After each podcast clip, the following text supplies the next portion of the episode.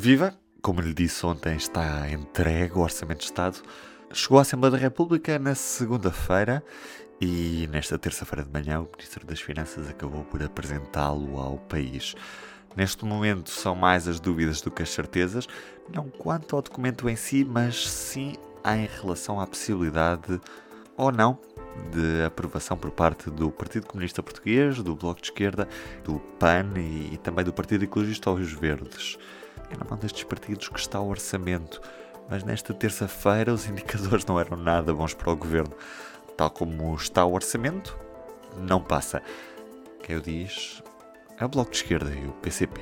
Ouvimos o Primeiro-Ministro António Costa. O Orçamento de Estado para 2022 é um orçamento amigo do investimento, dirigido às classes médias e focado nos jovens, mantendo naturalmente as marcas de orçamentos anteriores, como a aposta no Serviço Nacional de Saúde, o reforço da proteção social, o aumento do rendimento de trabalhadores e pensionistas e, claro, contas certas.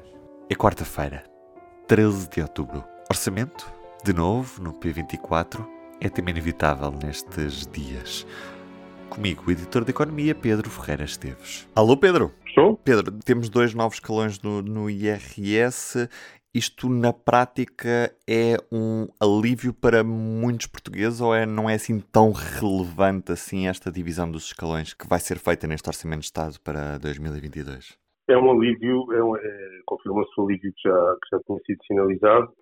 O Governo é, estima que o alívio atinja, este alívio fiscal no IRS atinja 1,5 milhões de famílias e nesse sentido é, é de facto um, um, abrange bastantes, bastantes pessoas. De qualquer forma, é, é um alívio uh, pequeno. Uh, Serve-se pelo custo da medida, que não era ainda totalmente conhecido, e, portanto, é uma medida que tem um impacto orçamental reduzido, na, na ordem dos 200 milhões, uh, juntamente com, com outras medidas de IRS, como o IRS jovem, e com uma dedução do IRS a partir do segundo filho até aos, até aos seis anos, que, uh, aliás, é uma medida com impacto, segundo as contas do próprio uh, Ministro das Finanças, que apresentou esta manhã algumas simulações deste, do impacto destas medidas. A dedução de um segundo filho uh, tem um impacto maior em termos individuais nas famílias, em termos enfim, diretos. ainda assim, é, é, é, de facto uma medida que, que, que chega aos bolsos de, de muita gente e, e, e que procura, então, sinalizar essa recuperação dos rendimentos, eh, ainda que de forma muito limitada. Eh, o Ministro das Finanças também fez particularmente eh, questão de sublinhar que não há aumentos de impostos para ninguém, nem, para, nem, para, nem no IRS, nem para empresas. E isso pareceu ser uma mensagem que o Governo, neste caso João Leão, fez questão de sublinhar, aliás, várias vezes, desde ontem, desde ontem, desde que entrou ontem o Orçamento de Estado. E, portanto, é, há esta dupla leitura. E isso do não haver aumentos de impostos é, é mesmo verdade no, no, no, no, sentido mais alargado ou efetivamente há alguns impostos que acabam por subir apesar de serem compensados por outros? Os impostos de rendimento, é verdade.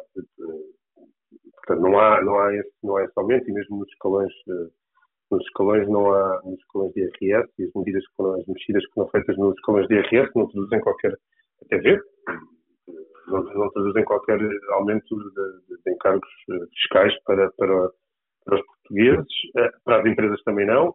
Agora, há pequenas, obviamente, há pequenas, pequenas medidas de, de, maior encargo fiscal, mas tem a ver, sobretudo, com políticas, uh, com estratégia mais política fiscal. Tem a ver, por exemplo, obviamente que os impostos sobre uh, os bens mais poluentes e os consumos mais poluentes continuam apesar, não é? Não é dizer que haja um aumento, mas obviamente que, que, que não, não foram aliviados.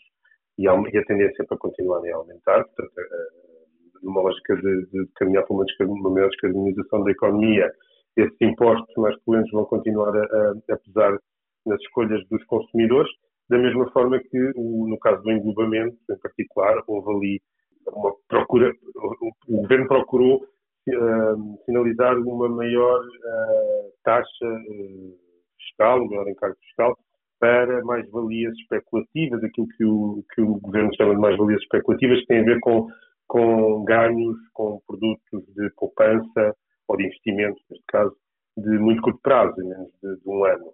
Um, mas também aí, o, o, aliás, o, Ministro introduziu uma série de, de condições ao impacto que esta medida iria ter nos cofres públicos, mas depois acabou por, por revelar que esta medida numa, terá porventura um impacto de 10 milhões de euros de receita, se for, se tiver, enfim, se for bem sucedida.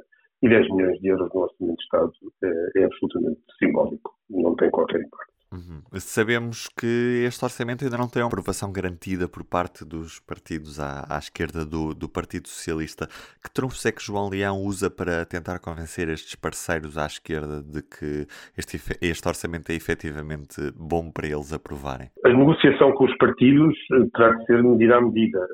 O Ministro das Finanças procurou procurou fazer este orçamento um símbolo do, do, do regresso ou do, do, orçamento expansionista, no sentido de haver uh, um grande, uma grande carga, uma carga maior de investimento público, uh, obviamente uh, à boleia dos fundos europeus e do PRR em particular, mas não só, a questão de dizer que há investimentos que já vinham antes do PRR que continuam neste orçamento e que vão continuar, Uh, há aqui, portanto, no fundo, há aqui uma, uma análise mais geral do orçamento, que é um, na perspectiva do governo, que é um, um orçamento expansionista. Mas, na, na, mas na negociação com os partidos, os partidos vão reclamar medidas, independentemente da, da grande narrativa que se possa estabelecer a, em torno deste orçamento. E nesse aspecto, as medidas de rendimento claramente têm aqui uma ponte com o com o Partido Comunista, que tem sido, enfim, bastante, tem, tem manifestado publicamente as suas, as suas, os seus planos e as suas ideias. Uh, e aqui há medidas como, por exemplo, uh, o aumento extraordinário das pensões. Uh, embora a medida tenha sido um bocadinho mais cautelosa e mais tímida do que se esperava inicialmente, que é só a partir de agosto que essencialmente se irá verificar. É verdade que, ao ser sinalizado que é a partir de agosto, dá margem para então depois na especialidade poder, tal como aconteceu no ano passado, fazê-la, implementá-la a partir de janeiro e, portanto, aí conceder de alguma forma ah, alguma coisa na negociação parlamentar. E, e, e depois há, há, outras nós, quer dizer, mesmo o englobamento é, acaba por ser quase, apesar de ser simbólico, acaba por ser também uma concessão no sentido daquilo que o Partido Comunista tem vindo a reclamar há muito tempo, que é uma medida de englobamento mais ambiciosa, mais universal e, portanto, um, e aí parece haver ali alguma, alguma sinalização, há algumas coisas na, na, uh, de, nas, enfim, para a população mais uh, carenciada, algumas medidas de apoio que vão continuar uh, e vão ser alargadas de alguma forma. Aqui algumas, também algumas medidas no, no âmbito da, da, da natalidade. Um, e, da, e, e, dos mais jovens, a rede jovem também é um, uma bandeira que tem sido um, tem sido empenhada muitas vezes pelo, pelo PC.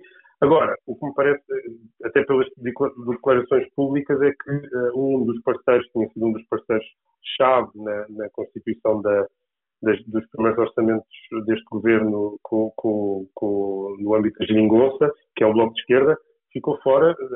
Isso mesmo foi assumido ontem pela, pelo Bloco, que, que, que uh, revelou que nenhuma das medidas que tinha sido tinha estado a negociar com o governo estão neste orçamento de Estado. E, portanto, aí também podem aparecer novas medidas, se for preciso. Mas, pelos vistos, parece que o caminho é outro. Vamos ver o que é que acontece no Parlamento. Uhum. É também o orçamento que paga grande parte da dívida histórica da CP. Uma vitória do ministro Pedro Nuno Santos, que há poucos dias tinha puxado as orelhas ao seu colega da, das finanças. É, de facto, o orçamento uh, do perdão de dívida da CP. Uh, eh, os orçamentos, às vezes, têm estas para além das medidas que, que, que os rendimentos das, das, pessoas, há sempre um, um ou outro dossiê que se destaca e que marca o orçamento. O ano passado foi, foi o travão ao novo banco.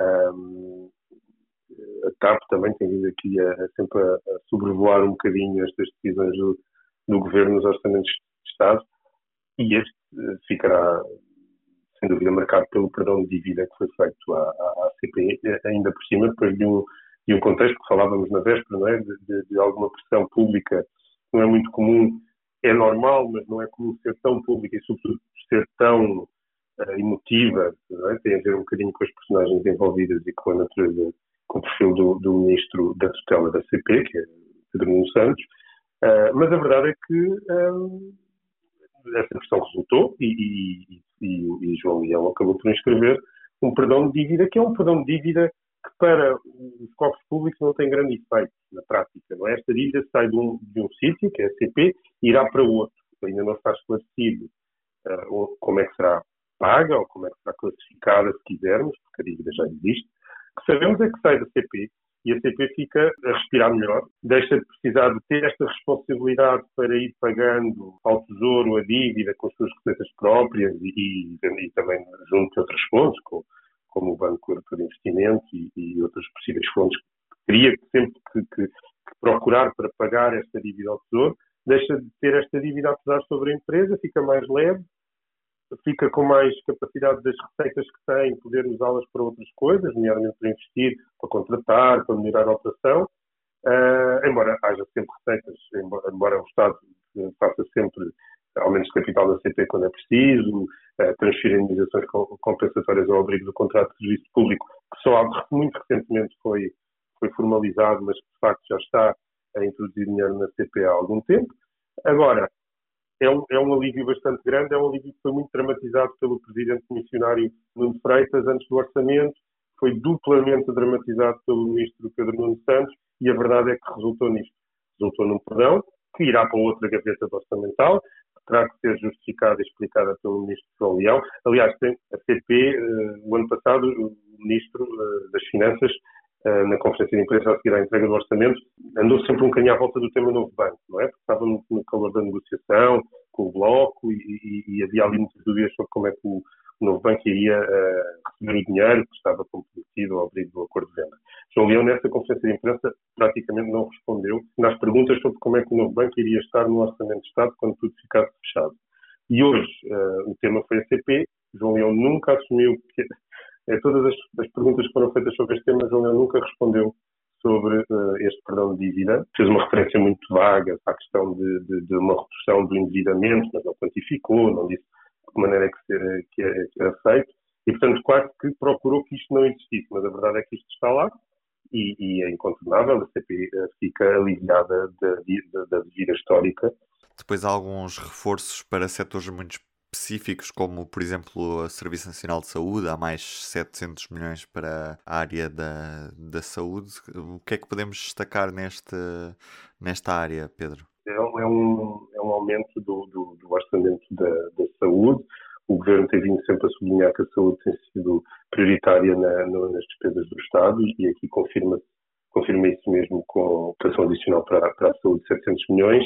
Uh, as transferências para a SNS estão em níveis particularmente históricos, portanto o Governo continua a referir isso com, como uma, um sinal que valoriza, de facto, o Serviço Nacional de Saúde à saída de uma pandemia como a que vivemos, em que, em de facto, a pressão sobre, a, sobre o sistema público de saúde foi, foi, foi enorme.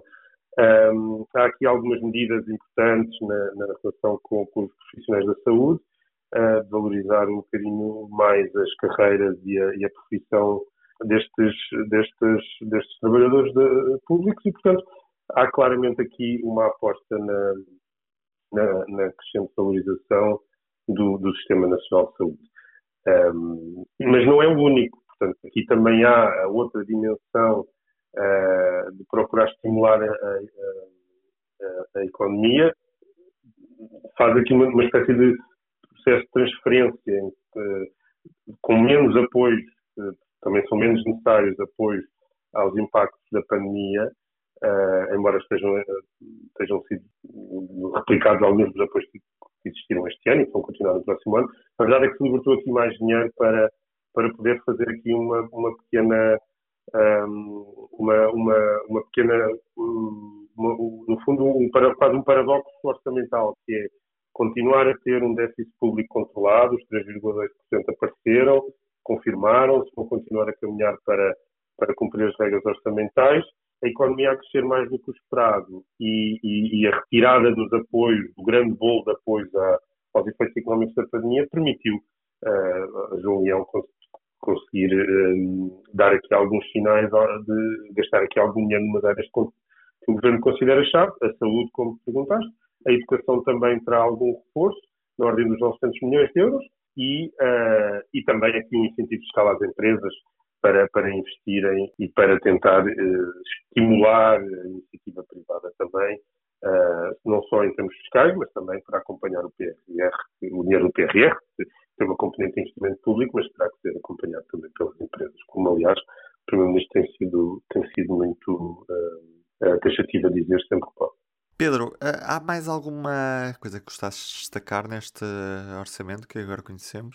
Parece-me também que o orçamento está um bocadinho aliado do que está a passar na, na, na economia global, em particular nos problemas que estão a crescer no, no, no, no que diz respeito ao custo das matérias-primas, aos próprios problemas uh, do movimento uh, de mercadorias, portanto, no fundo, as preocupações que estão em todos os países e, e que todos os países estão a sentir na, no transporte, na globalização do transporte de produtos, um, que decorrem da pandemia, são ainda consequências da pandemia, mas são mais do que isso.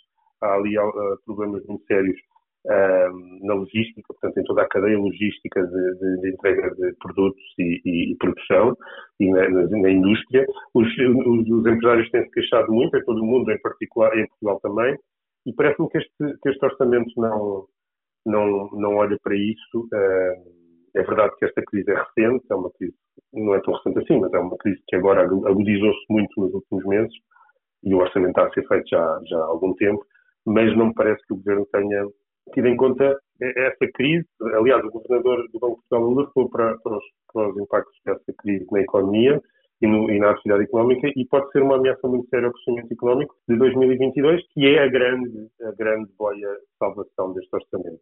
É, são as previsões económicas. E fazer também disparar a inflação, uma vez que tudo também está dependente do preço dos transportes das mercadorias. Precisamente, para além das, das pressões inflacionistas que provoca, provoca também custos energéticos muito, eh, muito elevados, que já estão a ter impactos muito sérios na indústria britânica, em particular, mas que na nossa, em Portugal também já se sentem, e mesmo na, na, nas matérias-primas que são necessárias, os materiais básicos que são necessários à produção das, das fábricas, para depois haver um novo ciclo de exportação, e isso é uma ameaça muito grande ao grande uh, segredo deste orçamento, que é uma recuperação económica muito mais dinâmica do que se esperava, do, nomeadamente no início deste ano, um, e sem recuperação económica, este orçamento pode ter muitas armadilhas nos compromissos eh, que assume em termos de despesa do Estado.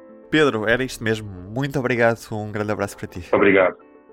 E hoje, em destaque na edição impressa do Público, para além das reações à proposta do Orçamento de Estado para 2022, temos também notícia de que o direito ao esquecimento para quem superou o cancro vai também ser alargado à diabetes, VIH e também à hepatite C. A ideia é que estas pessoas não sejam discriminadas no acesso a seguros de saúde, que são, por exemplo, essenciais para a compra de uma casa recorrendo ao crédito à habitação.